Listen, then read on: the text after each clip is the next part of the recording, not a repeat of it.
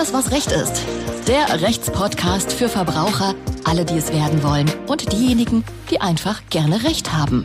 Mit den durchschnittlichen Stimmen von Martin Wiesel und Tim Granzow. Ein Halbjurist mit gefährlichem Viertelwissen und ein Werbefuzzi mit juristischer Gleichgültigkeit. Zusammen sind sie der Staubwedel für die mit Spinnenweben überzogene Rechtsbranche und füttern ihre Zuhörer mit rechtlichem Schokopudding. Alles, was Recht ist. Der Rechtspodcast von Ganze Rechtsanwälte.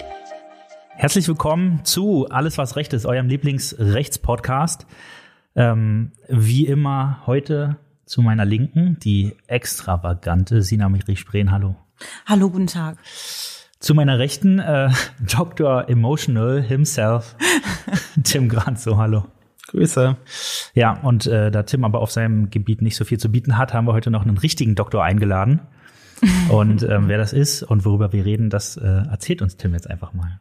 Ich muss irgendwas, wir müssen irgendwas an dieser Begrüßung ändern, Martin. Er hat immer Disney mir fällt da nichts drauf. Ein zum Antworten. Ähm, ja, heute bei uns Dr. Maximilian Spohr, Experte auf dem Themengebiet des Datenschutzes. Ein Thema, von dem ich persönlich, aber auch gewisse andere Menschen, wie zum Beispiel eine Sina oder Martin, äh, persönlich, glaube ich, äh, nicht gerade so einen Dunst von haben. Ähm, obwohl dieses Wort ständig über einen schwebt wie so eine Wolke. Ähm, ja, und mit dieser wahnsinnig kreativen Anspielung äh, auf eine Cloud äh, heiße ich dich erstmal herzlich willkommen. Ja, hallo. Ähm, ich würde sagen, wir steigen einfach mal so ein, dass du ein paar Sätze, die du hier verlieren willst, erstmal verlierst, ein bisschen was über dich erzählt. Wer bist du, was machst du, woher kommst du?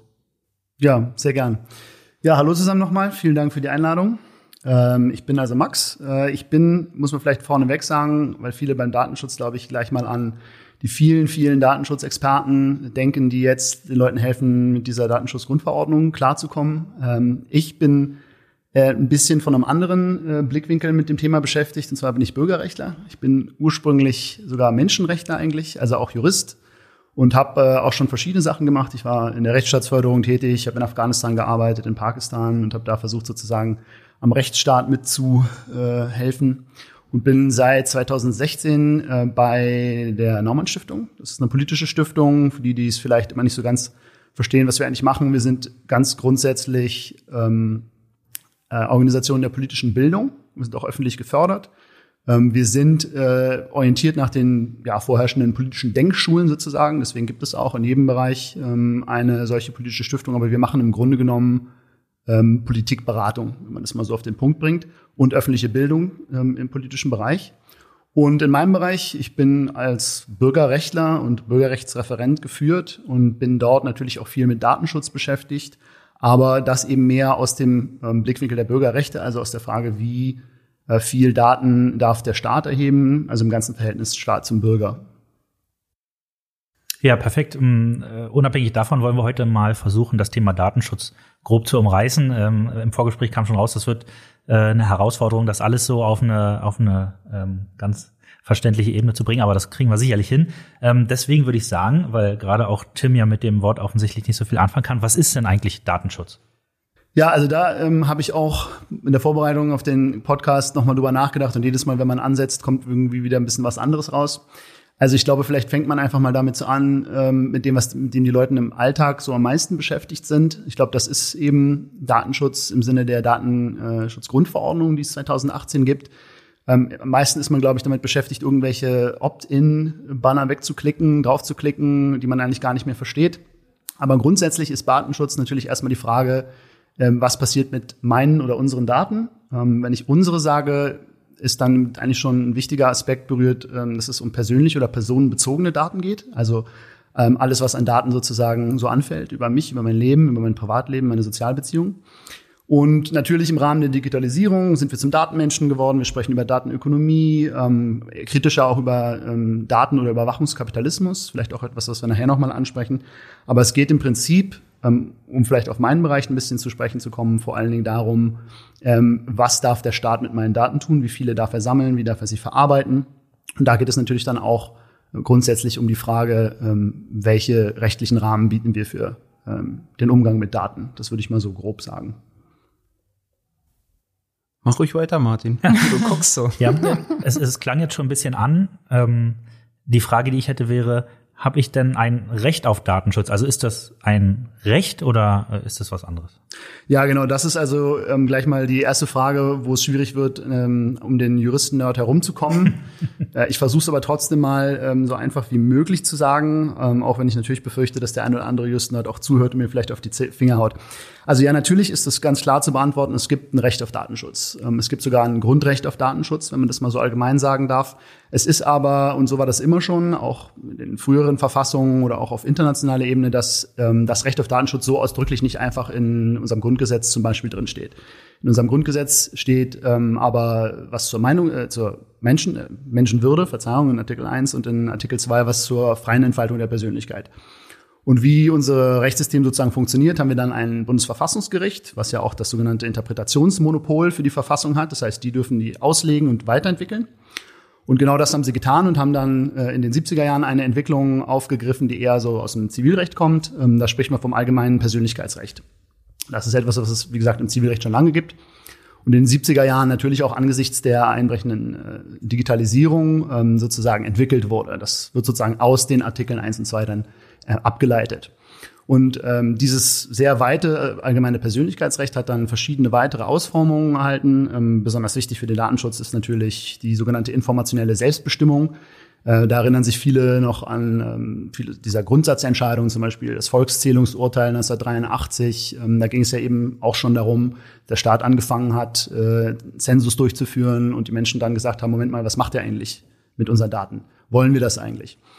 Ähm, dann sind im späteren Verlauf der Rechtsprechung auch noch weitere wichtige, viele wichtige ähm, Urteile gesprochen worden, die, ähm, ja, sagen wir mal, das Recht auf Datenschutz weiter ausgeformt haben. Vielleicht wichtig noch zu erwähnen ist, dass es auch mittlerweile, das ist jetzt das Jüngste, ein ähm, Grundrecht auf Integrität ähm, der informationstechnischen Systeme gibt. Ja, also das ist wieder mal so schönes Juristendeutsch.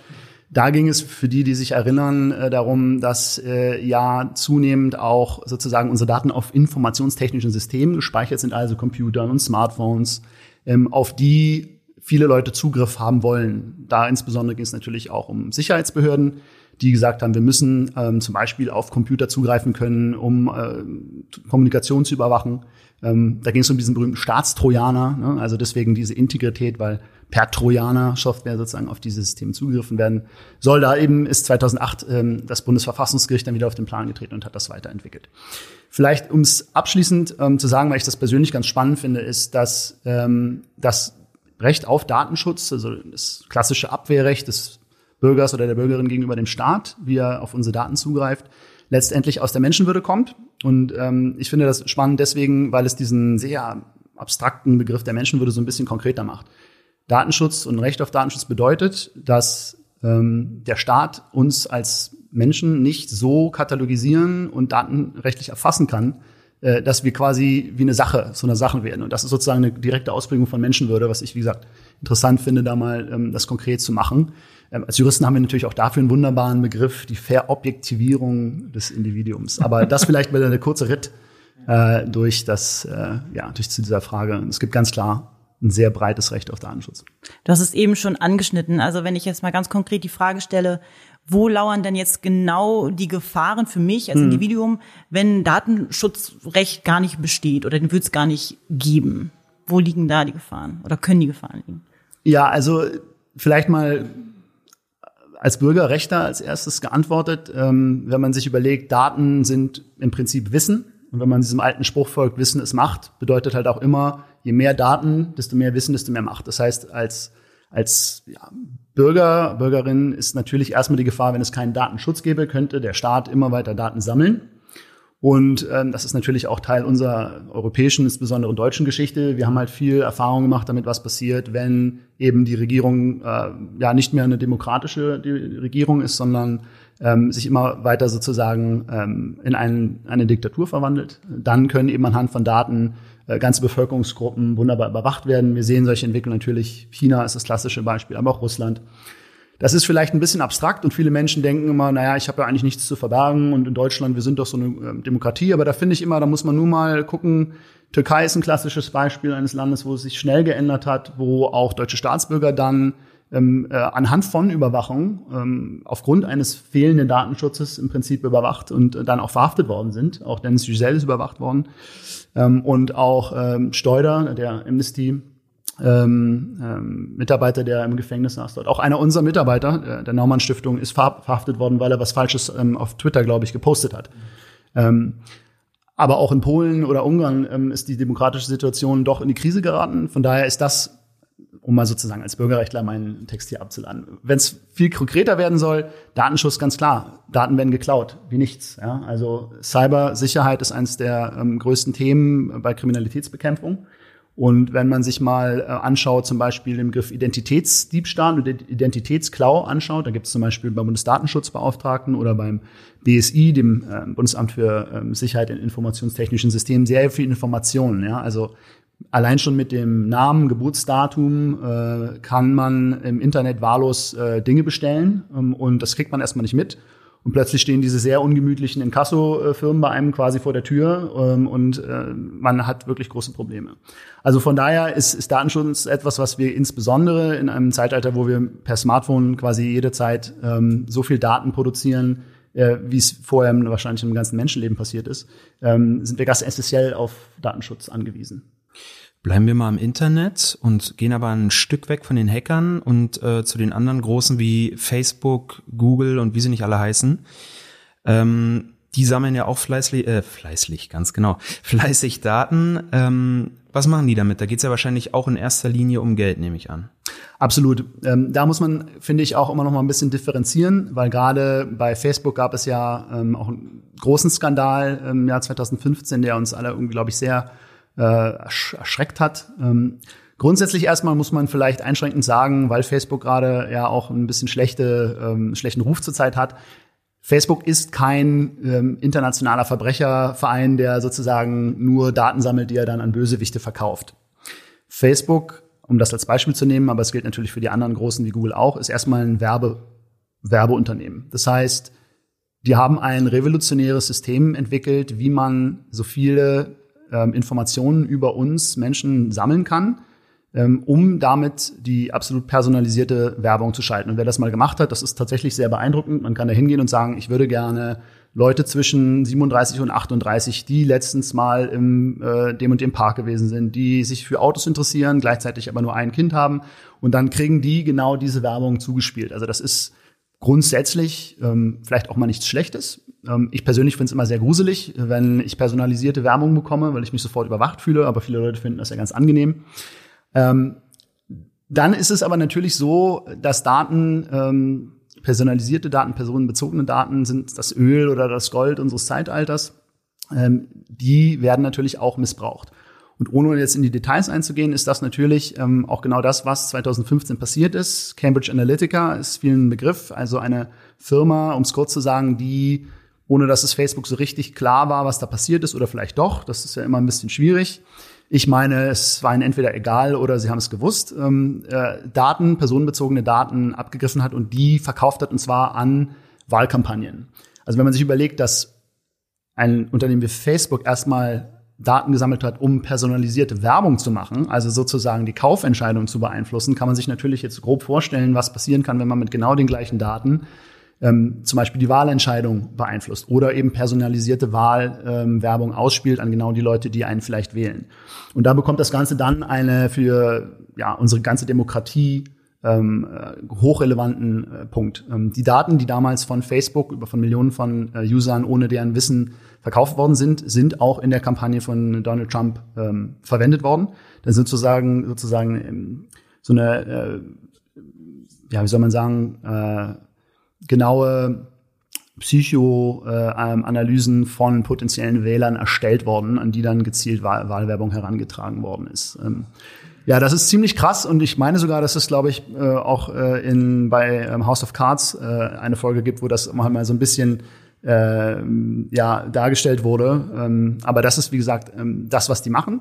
Um es nochmal zurückzudrehen, es ist grundsätzlich kein illegales Geschäftsmodell, was die fahren, aber es ist natürlich ein, ein Geschäftsmodell, was nicht ungefährlich ist, weil wir einfach auch natürlich Unternehmen haben, die extrem mächtig sind und von daher ähm, schwer zu regulieren sind. Ja? Facebook ist ein amerikanisches äh, Unternehmen, was sich dort auch dem entsprechenden ähm, Datenschutz äh, ja, verpflichtet fühlt und sich hier in Europa immer wieder schwer tut, ähm, dazu kommen wir vielleicht später auch noch, ähm, den entsprechenden Datenschutz erstmal zu respektieren oder ihn überhaupt auch einzuhalten. Ja, ich würde noch mal gerne äh, zurückkommen zum Verhältnis ähm, Staat und, und Bürger, beziehungsweise nicht unbedingt Bürger, sondern ähm, ich frage mich immer, gibt es auch Nachteile vom Datenschutz? Und ich habe persönlich so ein bisschen äh, den Nachteil erlebt. Ich habe äh, bei meiner vorherigen Kanzlei den äh, Datenschutzbeauftragten gegeben, beziehungsweise war dafür auch zuständig. Und da stellte sich heraus, dass die neuen Anforderungen, die da mit der DSGVO äh, eingeführt wurden, teilweise recht überfordernd wirken können. Ja, also da musste man schon allerhand äh, machen. Ähm, und deswegen, das wäre jetzt so die Frage, was sind denn aus deiner Sicht äh, auch Nachteile von Datenschutz oder von zu, sagen wir mal, starkem Datenschutz? Ja. Ja, das ist natürlich auch groß in der Diskussion gewesen. Ich muss natürlich gleich vorweg sagen, ich bin natürlich kein Unternehmer, der da vielleicht auch die Herausforderungen oder mit den Herausforderungen umgehen muss. Ich bin auch kein äh, Mensch, der ein Start-up gegründet hat und sich jetzt damit rumschlagen muss. Von daher gucke ich natürlich von der anderen Seite drauf und bin da erstmal kritisch, wenn es geht, wenn es darum geht, irgendwie was das Problem mit Datenschutz. Aber klar, wir müssen natürlich auch, wenn solche großen Regulierungsprojekte ähm, umgesetzt werden, wie die DGSVO, dann immer wieder nachbessern. Und es gibt jetzt auch natürlich ähm, aktuellen Prozess, wo dann auch versucht wird, ähm, solche Härten vielleicht abzuschwächen. Und ich finde persönlich auch, dass es natürlich Möglichkeiten geben muss, gerade für kleine Unternehmen mit sowas umzugehen, die sich vielleicht eben keinen Datenschutzbeauftragten oder Experten leisten können ähm, oder eine entsprechende Software einfach dann zukaufen, um damit umgehen zu können. Ähm, wenn man vom wirtschaftlichen Bereich ein bisschen absieht, ist natürlich die Frage, okay, wo kann Datenschutz problematisch werden im Bereich der Gefahrenabwehr? Ähm, Sicherheitsbehörden, und da muss ich gleich noch mal was Kritisches zu sagen, erzählen uns natürlich häufig, ohne den Staatstrojaner, ohne die Online-Durchsuchung, ohne vielleicht auch die Vorratsdatenspeicherung, dann bricht hier die Hölle über uns herein. Ähm, da muss ich sagen, bin ich sehr, sehr kritisch. Auch die aktuelle Regierung ähm, ist ja eine, die äh, in den letzten zehn Jahren wahnsinnig viele sicherheitspolitische ähm, Gesetzgebungsvorhaben durchgesetzt haben, die hochkritisch gesehen sind von insbesondere uns Bürgerrechtlern. Hier finde ich, muss man so als ja, politisch interessierte Person immer genau hinhören. Ähm, denn es ist durchaus so, dass es da eine Art ähm, ja, Eingriffs-, Zugriffsrechte auf Vorrat quasi ähm, versucht werden durchzusetzen. Und gerade der gegenwärtige Innenminister, der ist natürlich auch so ein äh, Sparingspartner für uns Bürgerrechtler, der ja sogar teilweise offen zugegeben hat, dass man gewisse Gesetzesentwürfe vielleicht einfach auch so kompliziert formulieren muss, dass unbotmäßige Kritik, das ist ein Zitat bei der ARD gewesen, verhindert wird. Bestes Beispiel ist jetzt eigentlich aktuell gerade, ähm, das Thema Vorratsdatenspeicherung ist wieder in die Diskussion gebracht worden ähm, äh, bei, äh, im Rahmen der Bekämpfung von Kinderpornografie ähm, ähm, und Pädophilie. Da ist, ähm, und das ist, finde ich, zum Beispiel ein gutes Beispiel, wie gefährlich so politische Kommunikation ist. Natürlich machen konservativere oder Sicherheitspolitiker dann natürlich Stimmung und sagen, das ist wahnsinnig, das ist ein Kriminalitätsbereich, den kriegen wir nicht in den Griff.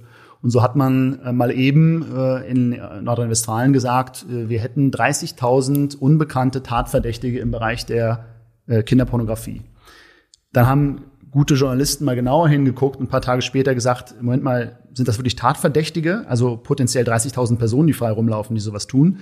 Und das waren es eben nicht. Es sind 30.000 Datenspuren, also viel, viel, viel weniger Täterpotenzial. Ich will damit gar nicht sagen, dass das ähm, kein großes, großes Kriminalitätsproblem ist. Nur da kann man, glaube ich, daran ganz gut verstehen, wie ähm, äh, da eine ja, Stimmung eigentlich gemacht wird, um den Leuten Angst zu machen, ähm, um äh, ihnen sozusagen sicherheitspolitische Projekte, ähm, Gesetzgebungen, Gesetze zu verkaufen, die ihre persönlichen Freiheiten meines Erachtens zu weit einschränken. Also du würdest nicht sagen, dass äh, den Behörden jetzt die Hände gebunden werden? Nein, überhaupt nicht. Das ist eben immer so eine Frage. Da könnten wir jetzt noch mal tiefer einsteigen, das ganze Thema Terrorismus. Wenn man sich ähm, da aber mal die konkreten Fälle anschaut, sieht man doch immer wieder, dass ähm, das, was zu Erfolg geführt hat, meistens ganz klassische Polizeiarbeit ist. Also auch ein Anis Amri war lange Zeit vorher bekannt, gegen den liefen auch Verfahren, den hätte man auch schon abschieben können. Nur dann zu sagen, wir brauchen unbedingt einen Staatstrojaner, äh, mit dem wir endlich äh, WhatsApp überwachen können, was den Leuten das Gefühl gibt, äh, wir könnten, also die Polizisten könnten zum Beispiel auf WhatsApp-Kommunikation gar nicht zugreifen. Das ist dann häufig, kommt dann später mal eben nebenher so raus, gar nicht wahr. Gestern gerade, für die, die es verfolgt haben, ist rausgekommen, dass die Sicherheitsbehörden seit Jahren schon eine technische Möglichkeit haben, um über die äh, Web-Applikation von WhatsApp auf hm. Kommunikation zuzugreifen. Also das ist eben ein sehr komplexer Bereich und da müssen wir halt immer wieder kritisch draufschauen. Ich bin da sehr kritisch, wenn eben Panik gemacht wird, ähm, weil es gibt einfach viele Bereiche, da haben die Leute einfach Angst und ist nicht ganz genau zu verstehen. Und die Politiker machen sich dann einfach, wenn man sagt, wir brauchen einfach diese oder jene Zugriff äh, oder Eingriffsmöglichkeiten. Ähm, unterm Strich ähm, wird einem im Prinzip als, als ja, Bürgerin oder Bürger damit die Möglichkeit abgeschnitten, sich selber eine Meinung dazu bieten, zu bilden. Weil im Prinzip muss es ja eine, eine offene Debatte sein. Wie viel Freiheit wollen wir eingeben für Sicherheit äh, oder aufgeben für Sicherheit? Nochmal ganz kurz für mich. Ähm, ja. Vorratsdatenspeicherung mhm. ist jetzt schon dreimal gefallen. Was genau ist das jetzt für mich nochmal zu erklären? Ja, also die Vorratsdatenspeicherung ist ja so ein, äh, wenn man so will, so eine never-ending Story und eigentlich auch ein absolutes Reizthema, gerade zwischen eher konservativeren Sicherheitspolitikern und Bürgerrechtlern äh, oder Liberalen, also parteiübergreifend auch Liberalen. Kurz gesagt ist Vorratsdatenspeicherung, ähm, darunter versteht man also im Wortsinn natürlich erstmal Speicherung von personenbezogenen Daten auf Vorrat, sogenannte Verkehrsdaten. Da werden also Telekommunikationsanbieter dazu verpflichtet, über einen gewissen Zeitraum, in diesem Fall sind es sechs Monate, Verkehrsdaten äh, pauschal zu speichern, von allen. Nochmal genau, äh, um es zu erklären, Verkehrsdaten ähm, fallen bei allen Telekommunikationsanbietern an. Ja, das ist, wenn ich also mein Handy benutze ähm, oder Internetprovider, auch mein Internet-E-Mail-Verkehr, also quasi alles. Und die werden, müssen aus Datenschutzgründen halt so schnell wie möglich wieder gespeichert werden. Wenn die Sicherheitskräfte darauf zugreifen wollen, ähm, wenn sie eben also einen Anlass haben, sagen, wir haben einen Tatverdächtigen, da müssen wir jetzt mal auf die Telekommunikation zugreifen. Dann müssen Sie sich einen richterlichen Beschluss holen, muss also ein Richter drauf gucken und dann ein Dokument unterschreiben. Und mit dem müssen die dann zu den Anbietern gehen und sagen, bitte diese Daten von diesem äh, User, von dieser Userin nicht speichern, sondern uns erstmal überstellen. Das geht natürlich vielen äh, Polizisten, Staatsanwälten vielleicht zu langsam. Und die wünschen sich natürlich, und leider ist das in vielen Ländern auch schon umgesetzt, dass man einfach pauschal die gesamte Kommunikation der Leute einfach für sechs Monate speichert, dass man so ein bisschen Born Identity-mäßig dann schon das gespeichert hat von den Leuten, die später Verbrechen begehen. Das ist sozusagen so eine, eine, eine Grundsatz, fast schon eine Glaubensfrage. Es gibt eben Sicherheitspolitiker oder Polizisten, die sagen, ohne das geht es gar nicht. Wir sagen als Bürgerrechtler, das geht gar nicht und sind damit im Prinzip ähm, auch äh, auf der ähm, richtigen Seite hinsichtlich ähm, einer sehr umfangreichen Rechtsprechung, die es da schon, schon gibt. Vielleicht noch mal kurz das ähm, erzählt, wie, wie diese Vorratsdatenspeicherung, ähm, wann sie bei uns ähm, sozusagen in Kraft war und wann wieder nicht. Es gab also 2006 eine Richtlinie auf europäischer Ebene, dadurch ist das eingeführt worden, dann 2008 ähm, bei uns in Deutschland umgesetzt worden.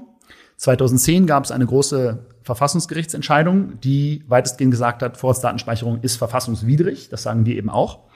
Ähm, kurzer kurze Fußnote, Sie haben gesagt, unter besonderen Voraussetzungen kann sie durchaus vielleicht eingeführt werden. Das ist so ein bisschen jetzt so eine Glaubensfrage, habe ich manchmal das Gefühl. Wir Bürgerrechtler sagen, de facto gibt es eine verfassungsgemäße Vorratsdatenspeicherung nicht. Und ich habe das Gefühl, viele Sicherheitspolitiker oder Polizisten, die haben das Urteil damals einfach so gelesen, wir machen einfach ein neues Gesetz. Und dann gab es 2014 eine Entscheidung des Europäischen Gerichtshofs, der hat auch gesagt, Vorratsdatenspeicherung geht nicht. Dann hat man sich auch auf, auf europäischer Ebene entschieden, gut, jetzt machen wir eben mal nicht gleich das nächste Gesetz. Überraschenderweise hat sich die Bundesregierung in Deutschland aber gedacht, doch, doch, das machen wir mal und hat 2015 ein neues Gesetz gemacht, das, zweite, das 2017 dann in Kraft getreten ist. Und dann ähm, gab es aber 2016 schon eine neue Entscheidung vom äh, Europäischen Gerichtshof, der sich mit verschiedenen nationalen Vorratsdatenspeicherungsgesetzen beschäftigt hat und wieder gesagt hat, das ist europarechtswidrig und verfassungswidrig. Und jetzt sind wir sozusagen ein bisschen in der Schwebe, weil es gab dann äh, 2017, glaube ich, schon eine, eine ähm, obergerichtliche Entscheidung in Deutschland. Und auf diese Entscheidungen hat dann die Bundesnetzagentur, die für diesen Bereich zuständig ist, gesagt, okay, also das ist so unklar jetzt alles. Wir sanktionieren jetzt keinen Telekommunikationsanbieter, der die Vorratsdatenspeicherung nicht durchführt. Und seitdem wird sie sozusagen erstmal ausgesetzt. Es gab dann äh, das Verwaltungsgericht Köln hat dann 2018 nochmal so eine Entscheidung getroffen.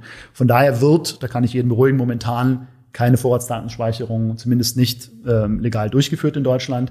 Und wir warten ähm, weiterhin auf äh, eine Entscheidung des Bundesverfassungsgerichts, die da nochmal Klarheit bringen soll. Und bis dahin sind sozusagen die, die es so sehen möchten, der Meinung, das geht. Und wir sagen, das ist verfassungswidrig. Das ist ja ein ordentliches äh, Ping-Pong-Spiel. Ähm, trotzdem interessant, jetzt wo wir so drüber reden. Ich habe, also mir kann es eigentlich zum Beispiel egal sein, weil von mir aus können die da sich alles durchgucken, da wenn die nichts Schlimmes finden, aber trotzdem ist es sehr befremdlich, die die Vorstellung, dass die Leute das machen. Ähm, womit andere auch ein Problem haben, ähm, ist ja unter anderem die neu eingeführte äh, Corona-App. Da gibt's ja auch viele Befürworter, aber auch viele Menschen, die dagegen sind, weil sie zum Beispiel solche Ängste sicherlich haben. Ähm, wie steht's da bei dir? Bist du pro, contra? Ja, das ist äh, auch nochmal ein schönes Thema, wo es auch viel Ping-Pong gab. Ich muss vielleicht einmal ganz kurz äh, dir nochmal ausdrücklich widersprechen. Also das hören wir als, als Datenschützer, Bürgerrechtler ganz häufig. Ich habe ja nichts zu verbergen. Aber das äh, ist, glaube ich, ein absoluter Trugschluss. Es ist natürlich so, dass wir vielleicht für den einen oder anderen ähm, das noch nicht äh, ja, handgreiflich genug machen können, warum jeder was zu verbergen hat. Aber wenn man sich einfach nur mal ein bisschen damit beschäftigt, was äh, mit meinen Daten alles passieren kann, also auch wenn man nichts zu verbergen hat, hat man natürlich vielleicht ähm, einen Krankheitsbefund, den man nicht möchte, dass der irgendwie dann mal bei einer Versicherung landet, die sich sagt, so ja, tut mir leid, also deine Sich Versicherungsbeiträge müssen wir leider sehr hoch machen, du rauchst ähm, oder was weiß ich, ungeschützten Geschlechtsverkehr, du hast noch nie Kondome gekauft oder so. Also ich glaube, da geht's relativ schnell los, dass die Leute denken, Moment mal, also das finde ich jetzt aber nicht gut irgendwie, wenn es halt noch jemand anderes weiß äh, außer mir. Die Corona-App war ähm, vielleicht mal irgendwie ein bisschen, äh, ja, als Berliner Junge irgendwie direkt gesprochen ein ziemliches Theater. Ähm, ich habe mich wahnsinnig aufgeregt, ähm, einfach auch, weil ich finde, es gibt in Deutschland wahnsinnig wenig Bewusstsein, auch bei vielen Leuten, die in politischer Verantwortung sind. In dem Fall muss ich einfach auch den, den Bundesgesundheitsminister da echt direkt angreifen, weil der hat angefangen, als wir alle in diesen frühen Tagen und Wochen der Corona-Panik so ein bisschen waren, angefangen, als dann auf die Schnelle ähm, das äh, Infektionsschutzgesetz reformiert werden musste, hat er einfach mal schnell reingeschrieben, äh, Tracking. Tracking heißt, wir überwachen quasi, wir hatten sie schon vorhin erwähnt, Verkehrsdaten, ähm, Bestandsdaten aller äh, Telekommunikations-User, also Smartphone-User. Ja, die Idee hinter der Corona-App ist ja, wir haben eine hochinfektiöse ähm, Virus, einen hochinfektiösen Virus, der sich aber erst dann überträgt, wenn man in einem, einem relevanten Zeitraum sich zu dicht an einer Person auffällt. Und jeder hat ein Smartphone. Ich glaube, in Deutschland sind es ungefähr 80 Prozent der Bevölkerung. Und dann kann man das ja einfach sozusagen messen. Und wenn dann einer äh, positiv getestet wird, ähm, spielt man diese Informationen allen Leuten, die in sich in einem relevanten Zeitraum in seiner Nähe aufgehalten haben, zu. Und die idealerweise ähm, bleiben dann zu Hause und wir schaffen es einfach, diese Infektionsketten so schnell wie möglich zu unterbrechen. Das hat prinzipiell ähm, in Staaten wie China ähm, oder auch, ähm, glaube ich, Südkorea ganz gut funktioniert, aber die haben einfach gesagt, wir greifen einfach pauschal auf äh, diese Ver Verkehrsdaten zu. Nur wenn man sich jetzt aber mal klar macht, was mein Smartphone alles sammelt, ähm, ich finde das jetzt auch immer noch unangenehm, dass ich eine App drauf äh, laufen habe, die meine Standortdaten komplett ähm, erfasst. Also das ist ja wirklich jeden Schritt, den man tut, jedes Gespräch, was man tut, ähm, den gesamten E-Mail-Verkehr. Also da ist ja alles drin, mein ganzes Leben. Und ähm, ja, also in, in diesem ersten Gesetzesentwurf hat der Bundesgesundheitsminister einfach mal pauschal reingeschrieben. Da gab es natürlich einen Aufschrei, insbesondere von uns Bürgerrechtlern, ähm, weil das wäre ja im Prinzip eine Pauschal, ein Blankoscheck zur Generalüberwachung oder Totalüberwachung. Dann ist man da zurückgerudert und dann hieß es Tracing. Tracing heißt eben sozusagen die Nahbereichsnachverfolgung. Also nicht Track, sondern Trace, dass man jemanden schneller nachverfolgen kann. Da gab es dann, um es vielleicht etwas abzukürzen, ähm, eine ähm, paneuropäische Expertengruppe, ähm, die da eine datenschutzsichere Alternative entwickeln wollte. Das hab, da habe ich auch dazu geschrieben, dass diese Gruppe ähm, auch an ihren eigenen Egos etwas gescheitert ist. Da, die haben sich zerschritten. Ähm, jetzt wird es etwas technisch über äh, die Frage, ob man einen dezentralen oder zentrale Serverarchitektur sozusagen wählen soll. Die dezentrale Lösung ist, sagen wir mal, noch datenschutzsicherer, weil im Infektionsfall eben die Daten nicht auf einem Zentralserver zusammengeführt und dann ausgelesen werden. Also es wäre in dem Fall der, der Server beim RKI. Und so ist man dann ähm, mit einer langen, langen, langen Verzögerung bei einer App rausgekommen, die ich sehr gut finde. Wir empfehlen die auch ganz ausdrücklich. Das ist meiner Meinung nach die datensicherste und, und beste App. Sie ist auch nicht billig gewesen. Äh, für die, die es genau interessiert, die hat ungefähr 20 Millionen gekostet. Ähm, von der wissen wir nicht genau, was wir da, was, was, was damit eigentlich genau gemacht wurde. Wir haben dann, um, das fand ich natürlich sinnvoll, so viel wie möglich Vertrauen zu erwecken, die beiden äh, großen Player in der IT-Welt in Deutschland ähm, herangeholt, SAP und die Telekom, die diese App entwickelt haben. Ähm, die bekommen aber auch, ich glaube, monatlich zweieinhalb bis dreieinhalb Millionen Euro ähm, Betriebskosten bezahlt vom Staat das meines Wissens vor allen Dingen in den Betrieb einer klassischen Telefonhotline bei der Telekom geht, ähm, wo Leute anrufen können, die mit dieser App nicht klarkommen. Um abzuschließen, ich empfehle sie. Es ist ähm, vielleicht jetzt nicht vielen Leuten so ein bisschen auf dem Schirm, wo wir relativ ähm, eine gute Situation haben, aber wenn es wieder höhere Infektionszahlen gibt, ist das eine, eine sehr bequeme Möglichkeit, Infektionsketten zu unterbrechen. Ähm, ja, es ist, äh, aber ja, wir haben jetzt, glaube ich, Stand war am 20. Juli 16 Millionen Leute, die das runtergeladen haben. Es gab mal eine Studie aus Oxford, die gesagt hat, wir brauchen ungefähr 80 Prozent der Bevölkerung, die das nutzen kann, dann, dann sind wir safe. Die bringt natürlich schon vorher was, die App. Ähm, ich würde sie, wie gesagt, runterladen. Sie ist datenschutzsicher. Ähm, trotzdem, sie sammelt natürlich Daten. Wenn die nicht vernünftig verschlüsselt sind, kann man damit, wer weiß, was machen. Hm. Kann man das vielleicht ganz kurz nochmal runterbrechen für uns als Bürger? Was darf der Staat und was darf, äh, sagen wir, was darf er? Was darf er mit meinen Daten anfangen? Ja, das ist natürlich fast unmöglich, das so in ein paar Sätzen zu sagen. Mhm. Ähm, aus meiner Sicht als Verfassungsrechtler, der wie gesagt eben sich in diesen in den Grundlagen damit beschäftigt, kann man eigentlich diese jahrzehntelange ähm, Rechtsprechung des Bundesverfassungsgerichtes ähm, auch nicht so leicht zusammenfassen. Ich finde es ganz interessant. Also wie gesagt, sie ist ja an verschiedenen Einzelfällen immer weiterentwickelt worden, neue Grundrechte sind entwickelt worden. Ähm, die müssen dann, dann auch erst sozusagen ausgefüllt werden. Aber um sich eine Vorstellung davon zu machen, finde ich es ganz interessant, äh, wenn man mal bei der Privatsphäre, dem Recht auf Privatsphäre, sich ähm, äh, ja vorstellt, dass das Verfassungsgericht da unser Privatleben in Sphären einteilt. Es gibt sozusagen eine Intimsphäre, die muss also vor jeglichem staatlichen Zugriff geschützt sein. Da streiten sich die Juristen auch immer noch, was das genau ist. Ich glaube, wenn ich es jetzt nicht äh, falsch erzähle, gab es auch mal eine Verfassungsgerichtsentscheidung zu dieser Frage, wo es ein 4 zu 4 ausgegangen ist. Also wirklich, da ist das Verfassungsgericht auch gespalten. Ich glaube, über die Frage, ob das Tagebuch, in dem man ganz, ganz intimste Gedanken über seine sexuelle Orientierung, äh, über vielleicht ja, pädophile Gedanken, die man wirklich nicht will, dass die irgendjemand mitbekommt, das kann zum Beispiel diese Intim Intimsphäre sein. Ähm, dann sind das sozusagen so Kreise, die dann weiter nach außen gehen. Dann danach wäre die nächste Sphäre die sogenannte Privat- oder Geheimnissphäre, zum Beispiel ähm, eine DNA. Code zum Beispiel ist was sehr, sehr Privates.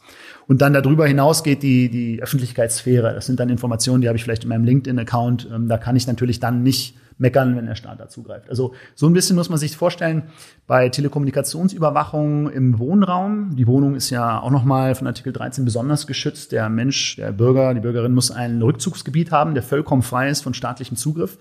Da hat man äh, sich sehr auseinandergesetzt. Es gab ja Ende der 90er diesen berühmten großen Lauschangriff. Äh, viele wissen das vielleicht noch, dass damals ja auch eine Bundesjustizministerin zurückgetreten ist, Frau Leuthäuser-Schnarrenberger, die ist meine persönliche Chefin, die ist bei uns in der Stiftung auch. Ähm, und da ähm, gab es dann 2004 auch eine Entscheidung des Bundesverfassungsgerichtes und da haben sie gesagt, ähm, der Kernbereich privater Lebensgestaltung, der muss geschützt bleiben. Ja, also das ist auch nochmal so eine Theorie, wo man sich so eine, sage ich mal, zumindest eine Vorstellung machen kann äh, was der Staat darf und was er nicht darf. Ähm, darüber hinaus gibt es natürlich viele Projekte. Die Vorratsdatenspeicherung haben wir schon angesprochen. Ähm, dann gibt es die Frage, braucht der Staat den Staatstrojaner? Ja, nein. Ähm, äh, und dann muss man auch nochmal unterscheiden, was darf die Polizei, die ja Gefahrenabwehr macht, Strafverfolgung. Und dann gibt es ja immer noch unser Inlandsgeheimdienst, den Verfassungsschutz, der natürlich viel mehr im Verborgenen noch arbeitet, ähm, wo dann auch immer schwierig ist, was darf der, wo man dann häufig auch dann irgendwann rauskommt, äh, der macht das schon, darf das gar nicht, dann wird ein Gesetz gemacht. Also da wurde ja viel auch in Deutschland zum Beispiel im Nachhinein einfach noch legalisiert.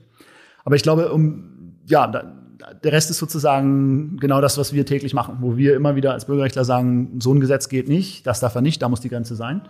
Aber unterm Strich eine, eine fortgesetzte gesellschaftliche Debatte, genau in der wir uns auch beteiligen, wo wir Leute informieren wollen, da ähm, eine Entscheidung zu treffen. Und da kann man auch geteilter Meinung sein. Es gibt sicherlich Leute, die sagen, ich finde, das, das muss der Staat. Mir ist es wichtiger, dass ich mehr überwacht werde dafür, aber garantiert auch meine Handtasche, mein Handtaschenräuber so schnell wie möglich irgendwie per Videokamera erwischt wird. Aber ja, also eine lange, lange, lange Diskussion.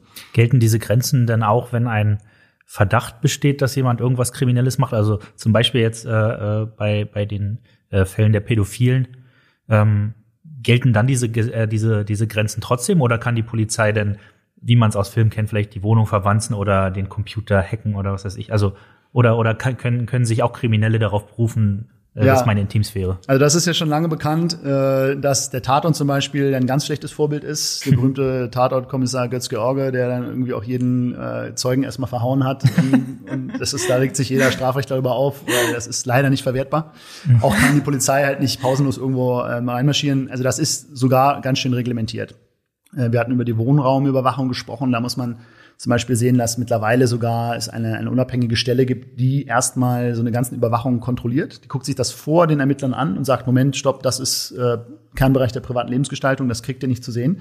Also da kann man sich schon über, darüber unterhalten, was müssen die Polizisten können, was dürfen sie nicht. Aber bei Anlass natürlich, hatte ich ja vorhin gesagt, da läuft es im Prinzip so, dass dann ein Richter hinzugezogen wird. Ähm, und der Richter guckt sich das an und dann hast du immer, das ist grundsätzlich so beim Eingriff in, in Grundrechte, eine Abwägung. Ne? Man muss sich angucken, wie hoch ist das Schutzgut ähm, und äh, wie schwer ist der Eingriff in die persönlichen Freiheiten. Und na klar, wenn wir Verdacht haben, dass da äh, so ein gigantischer Pädophilenring ähm, mit tausenden Mitgliedern operiert, dann ähm, kann man sich äh, sicher sein, dass da auch ziemlich weitgehende Zugriffsrechte gestattet werden. Aber es muss natürlich auf einer gesetzlichen Grundlage passieren. Und wie weit diese gesetzlichen Grundlagen gehen und wie weit sie überhaupt möglich sind vor dem Hintergrund unserer Verfassung, das ist eben genau das, was wir machen und was immer wieder neu beurteilt wird durch das Verfassungsgericht. Nun, nun haben wir ja in, in Deutschland und Europa ein vergleichsweise hohes Datenschutzniveau, würde ich mal äh, sagen, ohne jetzt da Experte zu sein. Ähm, und viele sind auch der Meinung, naja, was bringt es denn alles, wenn, wenn die großen Player in den USA ja mehr oder weniger trotzdem machen können, äh, was sie wollen. Und äh, da gibt es ja aber auch Geschichten um, um Abkommen zwischen der EU und den USA und so weiter, aber irgendwie haut es nicht richtig hin. Kannst du dazu noch irgendwas äh, sagen? Ja, das haben viele ja mitbekommen. Es gab ja gerade wieder mal eine Entscheidung ähm, des EuGHs, die sogenannte Schrems-2-Entscheidung, wie sie in Fachkreisen genannt wird. Das ist benannt nach dem berühmten Bürgerrechtler ähm, Max Schrems aus Österreich. Der hat sich dieses Thema ähm, mal zur Brust genommen und äh, ist auch mit den äh, Organisationen, Zivilgesellschaftsorganisationen, die äh, hinter ihm stehen, seit Jahren äh, daran, ähm, sich damit zu beschäftigen, unter welchen äh, Voraussetzungen eben genau das passieren kann. Also, dass amerikanische Firmen Daten, also Facebook zum Beispiel, ihrer User in die äh, USA verschicken kann. Und das ist natürlich nicht ganz so einfach. Vielleicht mal generell gesagt, das kennen natürlich Verbraucherschützer. Ähm, es gibt einfach äh, in vielerlei Hinsicht einfach andere Philosophien. Ähm, klar, Europa hat ein anderes äh, Verhältnis zum Datenschutz. Das liegt einfach auch daran, dass wir geschichtlich einfach Erfahrung gemacht haben mit Regimen, gerade in Deutschland. Ähm, und äh, das lässt sich halt nicht so ganz so leicht, ähm, darüber lässt sich nicht so ganz hinweggehen. Das hat die EU natürlich trotzdem versucht und hat ein schickes Abkommen ähm, ähm, zwischen USA und Deutschland ähm, abgeschlossen, das hieß Safe Harbor. Das sind dann auch immer so Euphemismen, dass man mhm. den Leuten das Gefühl gibt, das ist alles safe. das hat dann der EuGH 2015 schon zerschlagen. Daraufhin hat äh, die EU einen neuen, also sozusagen einen Beschluss gefasst, der hieß dann Privacy Shield. Das ist das, was jetzt äh, auch wieder zerschlagen wurde. Ich glaube, kurz gesagt, man kann das einfach nicht mal eben über so ein schickes äh, Abkommen lösen. Äh, da muss man eigentlich ernsthaft dran. Und Tatsache ist, und das hat eben das, äh, die europäischen Richter jetzt gerade wieder entschieden, äh, in den USA, und das ist natürlich auch eine Folge ähm, von 9-11, äh, gibt es eben massive Zugriffsrechte von Sicherheitsbehörden. Seit Snowden 2013 wissen wir, was der NSA da alles macht. Also das ist wirklich für alle, die es vielleicht wieder vergessen haben, lohnenswert, das nochmal nachzulesen. Man kann sich es eigentlich wirklich gar nicht vorstellen, ähm, dass die einfach das gesamte Internet überwachen ähm, und anhand von sogenannten Sektorenbegriffen da einfach alles rausfiltern. Das ist totaler Wahnsinn. Ähm, und das ist auch zum Teil natürlich legalisiert worden ex post in den USA. Das heißt, wir haben jetzt in den USA auch eine, einen rechtlichen Rahmen, das lässt sich eben nicht mit dem hohen Datenschutzniveau, was wir in den USA haben, vergleichen. So, und das ist einfach so. Und da muss man halt ja hoffen, ähm, dass die in den USA da vielleicht sich was bewegt. Ähm, Max Schrems hat selber gesagt, er hofft, dass die großen IT-Unternehmen, deren Geschäftsmodelle ja auch darauf beruhen, dass sie auch in anderen Ländern, auch in der EU eben ihre vielen Millionen User weiterhin bedienen können, dass die eben Druck auf die, Poli äh, auf die Politik ausüben, die gesetzliche ähm, Situation einfach wieder zu verbessern solange das nicht geschieht, äh, wird es, äh, wird es nicht ähm, so leicht zu regeln sein. Vielleicht nochmal zum Hintergrund. Das Privacy Shield ist natürlich auch wichtig. Es gibt ganz viele Unternehmen, die unter diesem Privacy, Privacy Shield ihre Dienste anbieten. Es sind auch wahnsinnig große Unternehmen, auch aus Deutschland. SAP, Siemens, Aldi. Die stehen jetzt natürlich wieder irgendwie hängen in der Luft. Ähm, die Kommission hat angekündigt, sie hätten schon eine Lösung, aber wie die genau aussehen soll, weiß ich ehrlich gesagt nicht. Was viele durcheinander bringen, ist auch Facebook selber, für alle, die das nutzen. Und nochmal, Facebook ist eben nicht nur Facebook, sondern das ist auch Instagram, das ist auch, äh, das ist auch WhatsApp. Also das geht uns fast alle was an. Die äh, machen das auf sogenannten, auf der Grundlage sogenannter Standardklauseln. Das heißt im Prinzip ein Vertrag zwischen mir als User und Facebook. Und die sagen, wir garantieren dir, dass beim Transfer deiner Daten in die USA das alles safe ist. Wie die das garantieren wollen, angesichts einer, wie ich schon gesagt habe, rechtlichen Rahmen, wo der NSA eigentlich machen kann, was er will, äh, das ist mir schleierhaft. Da sollte man vielleicht sozusagen als Nutzer, als Kunde vielleicht auch irgendwie mal dann entsprechende äh, Kaufentscheidungen treffen oder vielleicht auch ähm, andere tolle Netzwerke benutzen, die ich auch in einem anderen Podcast vielleicht nochmal vorstellen kann. ja, na, vielleicht bewegt sich ja da drüben in der nächsten Legislatur, hoffen, ja. Legislaturperiode was. Wer weiß. Ähm, äh, eine abschließende Frage hätte ich noch auf Lager, falls ihr beide nicht noch was äh, ich, auf dem Herzen Ich wollte noch, ich habe was auf dem Herzen, Dann was aber nicht fachliches, aber mir ist einfach aufgefallen, dass was war das Safety Harbor?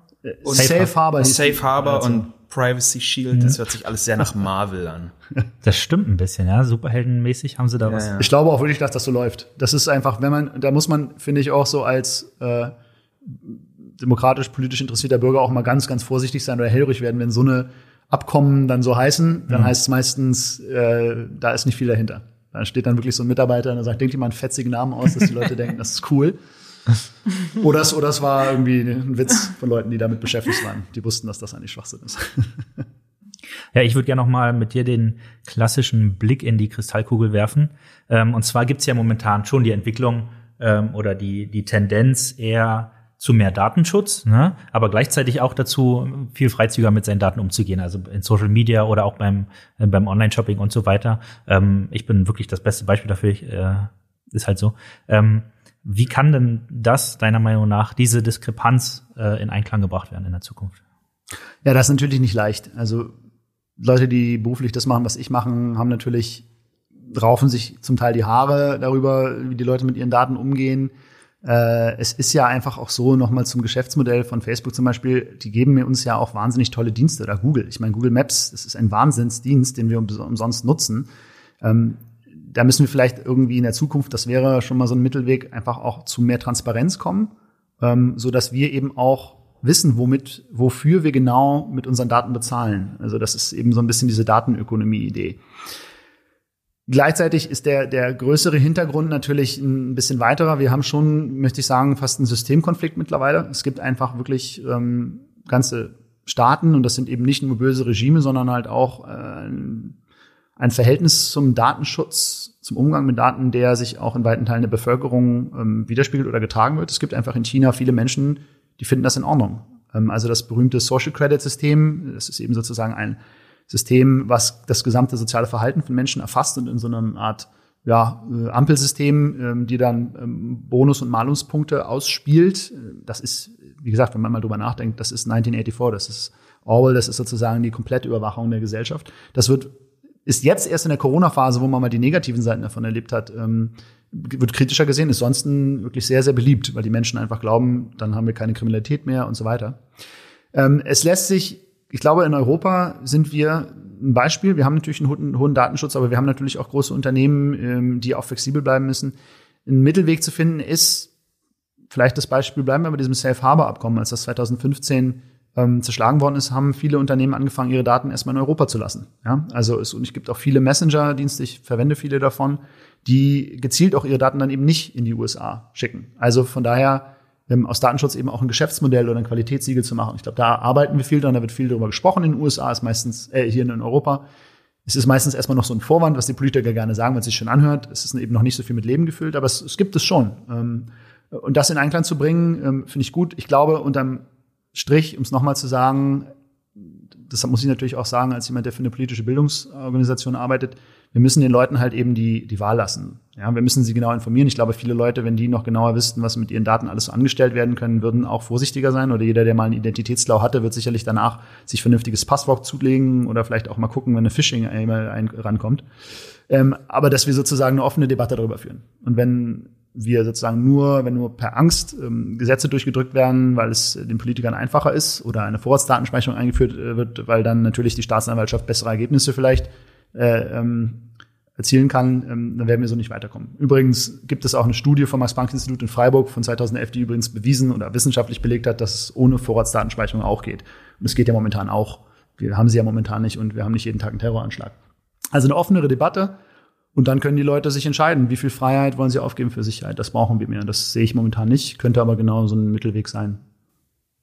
Jetzt hast du ja gerade noch von Apps und, und äh, Websites und so gesprochen, die quasi einen Gütesiegel haben. Äh, Gibt da irgendwie ein, ein Archiv oder irgendwas oder eine Übersicht, wo man, wo man sich einen Überblick verschaffen kann, wenn man daran interessiert ist? Ja, also da gibt's viele ganz tolle Organisationen, ähm, die ganz viel machen. Also vielleicht ein bisschen zu ordnen. Ich finde grundsätzlich die äh, Mozilla Stiftung ist toll. Also den Firefox Browser, die haben ganz viele Produkte, die man benutzen kann. Ähm, es gibt ganz viele Add-ons da. Also wer ohne da Adblocker unterwegs ist, wundert mich heutzutage schon. Ähm, da gibt's Witze, braucht man nur googeln. Die machen sozusagen genau dieses Angebot an User. Es gibt verschiedenste soziale Netzwerke, also gerade Messenger-Dienste von Wire, Signal, Threema, ähm, die man äh, wirklich toll nutzen kann. Gerade Signal ähm, ist neulich wieder empfohlen worden ähm, von Leuten, die sich auskennen, die das tatsächlich auch mit ihrer Oma benutzen. So, das ist also sozusagen nicht zu nerdy.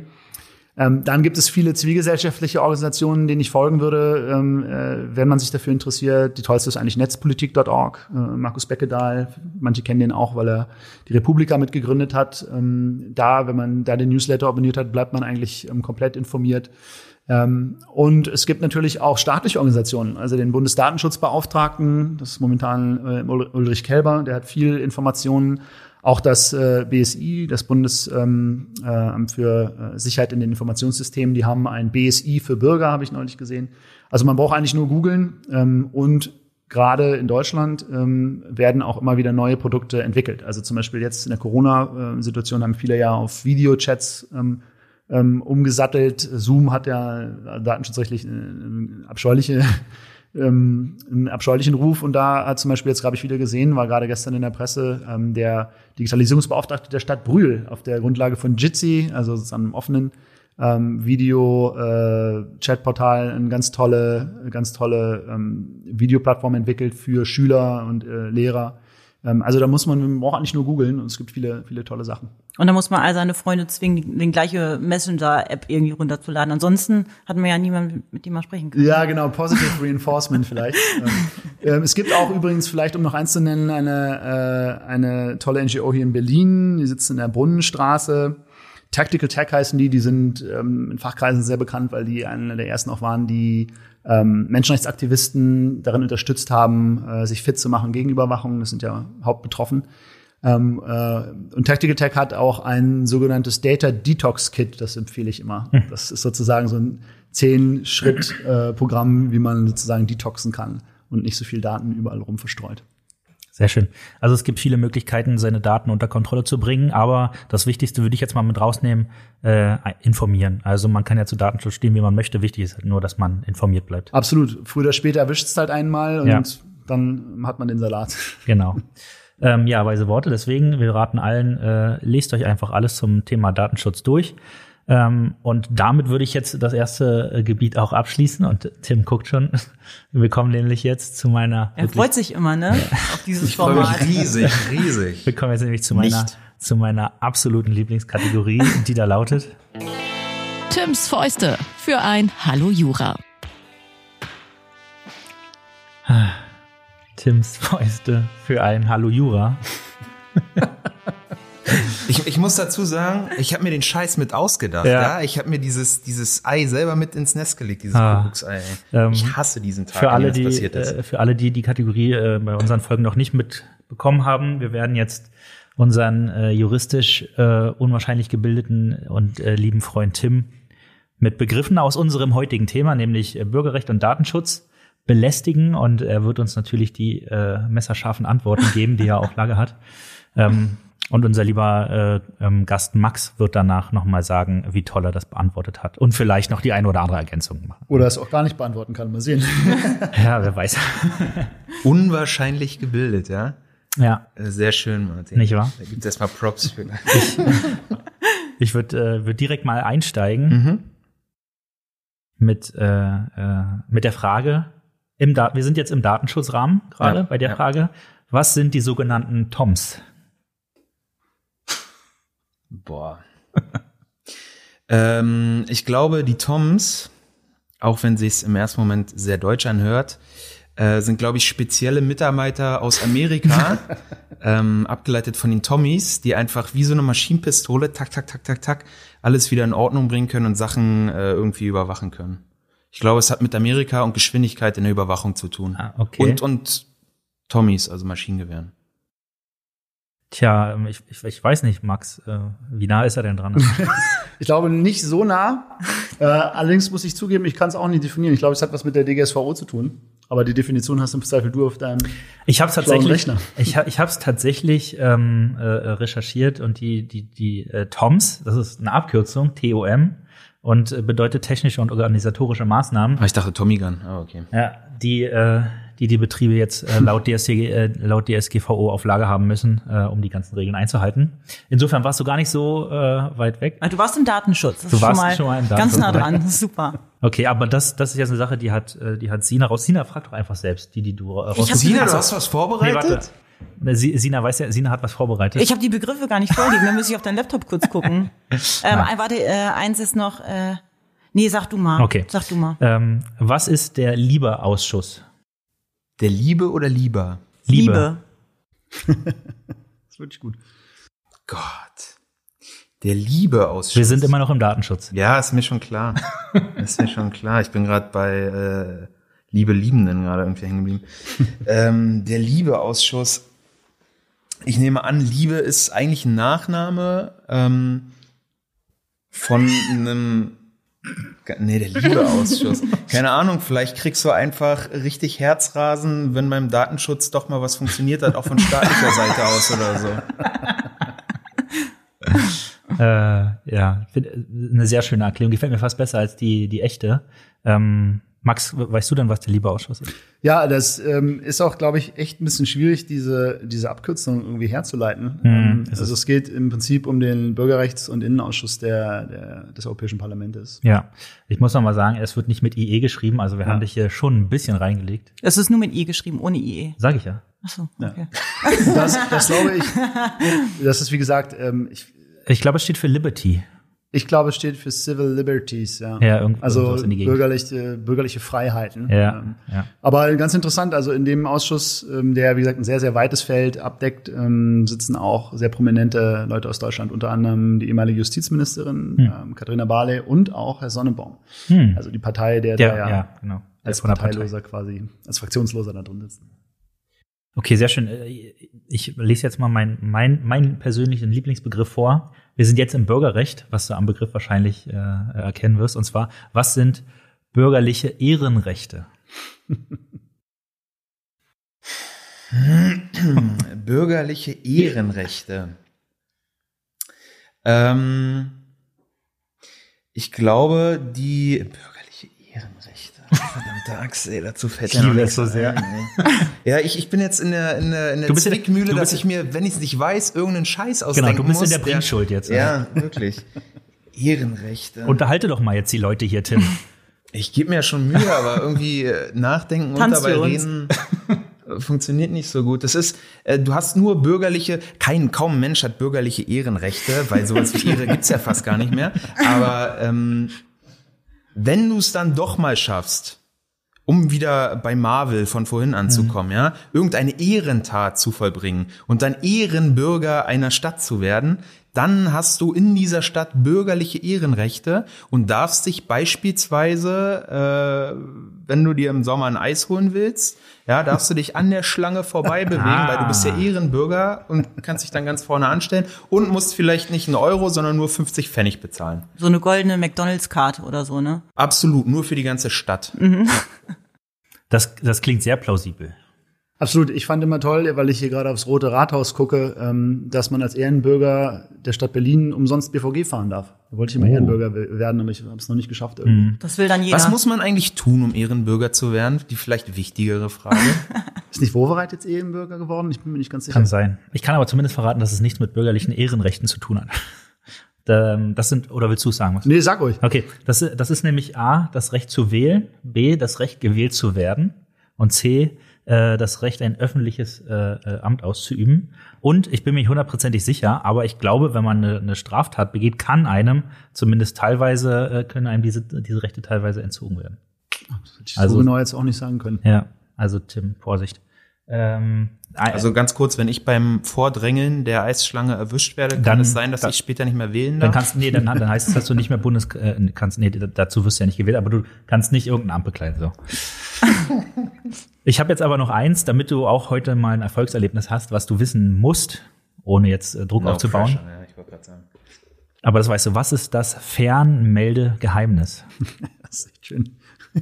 Ich glaube, wir haben uns sogar mal über einen, ein Fernmeldegeheimnis oder irgendwas in der Art.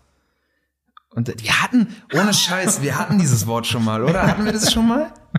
Wir hatten das Wort, ich glaube, bei K, äh, mit der, bei K, nee, mit Kaya kann er gar nichts zu tun. Nee. Oder doch, hat es mit Arbeitsrecht auch irgendwas zu tun gehabt? Oder so? Ich weiß es nicht. Jetzt äh, Fernmeldegeheimnis.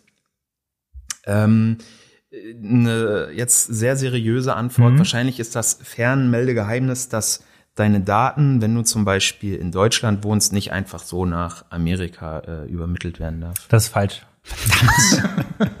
Nein. Nein, das ist falsch. Ich denke so an stille Post oder so.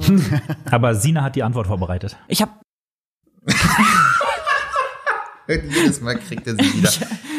Sina, wir haben noch gesagt, wenn so ein Fall kommt, dann, dann, bist dann du lüfte ich vorbereitet ein dunkles Geheimnis von Martin. Also, Absolut. Möchtest du? Nee, lass mal. Ähm, okay, aber Max jetzt. Äh, Ja, aber eigentlich ist Stille. Post im Prinzip ja schon die richtige Antwort. Also ähm, Fernmeldegeheimnis steht neben dem Brief und dem Postgeheimnis in Artikel 10 im Grundgesetz. Ist also sozusagen, ähm, ja, ich weiß gar nicht genau, Fernmelde, das ist immer so ein bisschen im, im ja, Verfassungsrecht überhaupt im Recht, ähm, wird immer was in Gesetze gegossen und dann kommt der technische Wandel und man ist schon weiter. Also ich finde auch den Begriff Telemedien, also so was zu Facebook und so geregelt wird, steht im Telemediengesetz. Das ist auch immer so ein bisschen Telemedien oder Telemedizin. Das ist immer so ein bisschen wie Tele 5, so ein Fernsehsender, den es nicht mehr gibt. Aber ja, es ist im Prinzip. Oh doch, den gibt's noch. Den gibt's nicht mehr, ich wollte gerade sagen. Oh Gott, gibt's tatsächlich noch? Ja, dann habe ich mich hier wieder mal disqualifiziert. Aber ähm, ist auf jeden Fall aus meiner Kindheit. Da liefen immer die Schlümpfe, als ich klein war.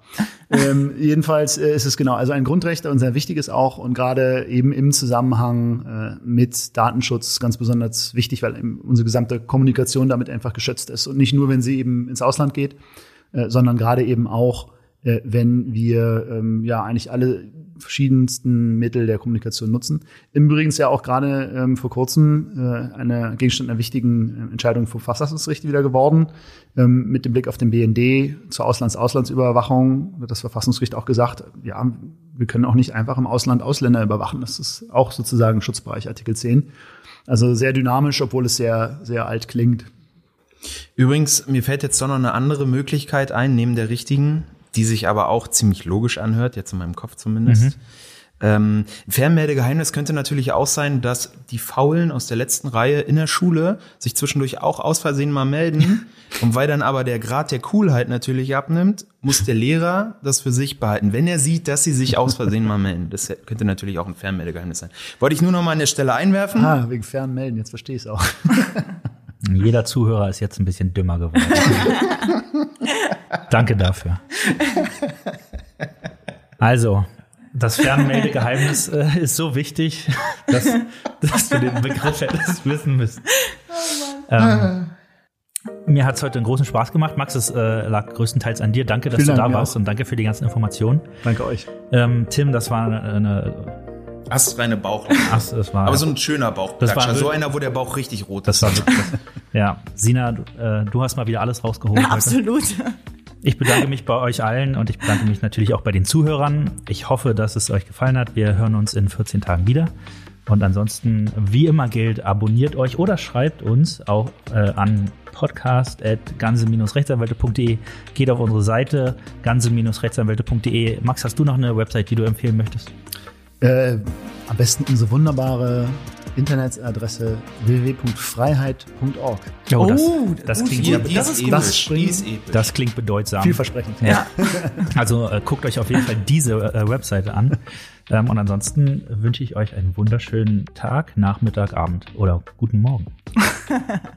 Tschüss. Ciao. Tschüss. Lösen.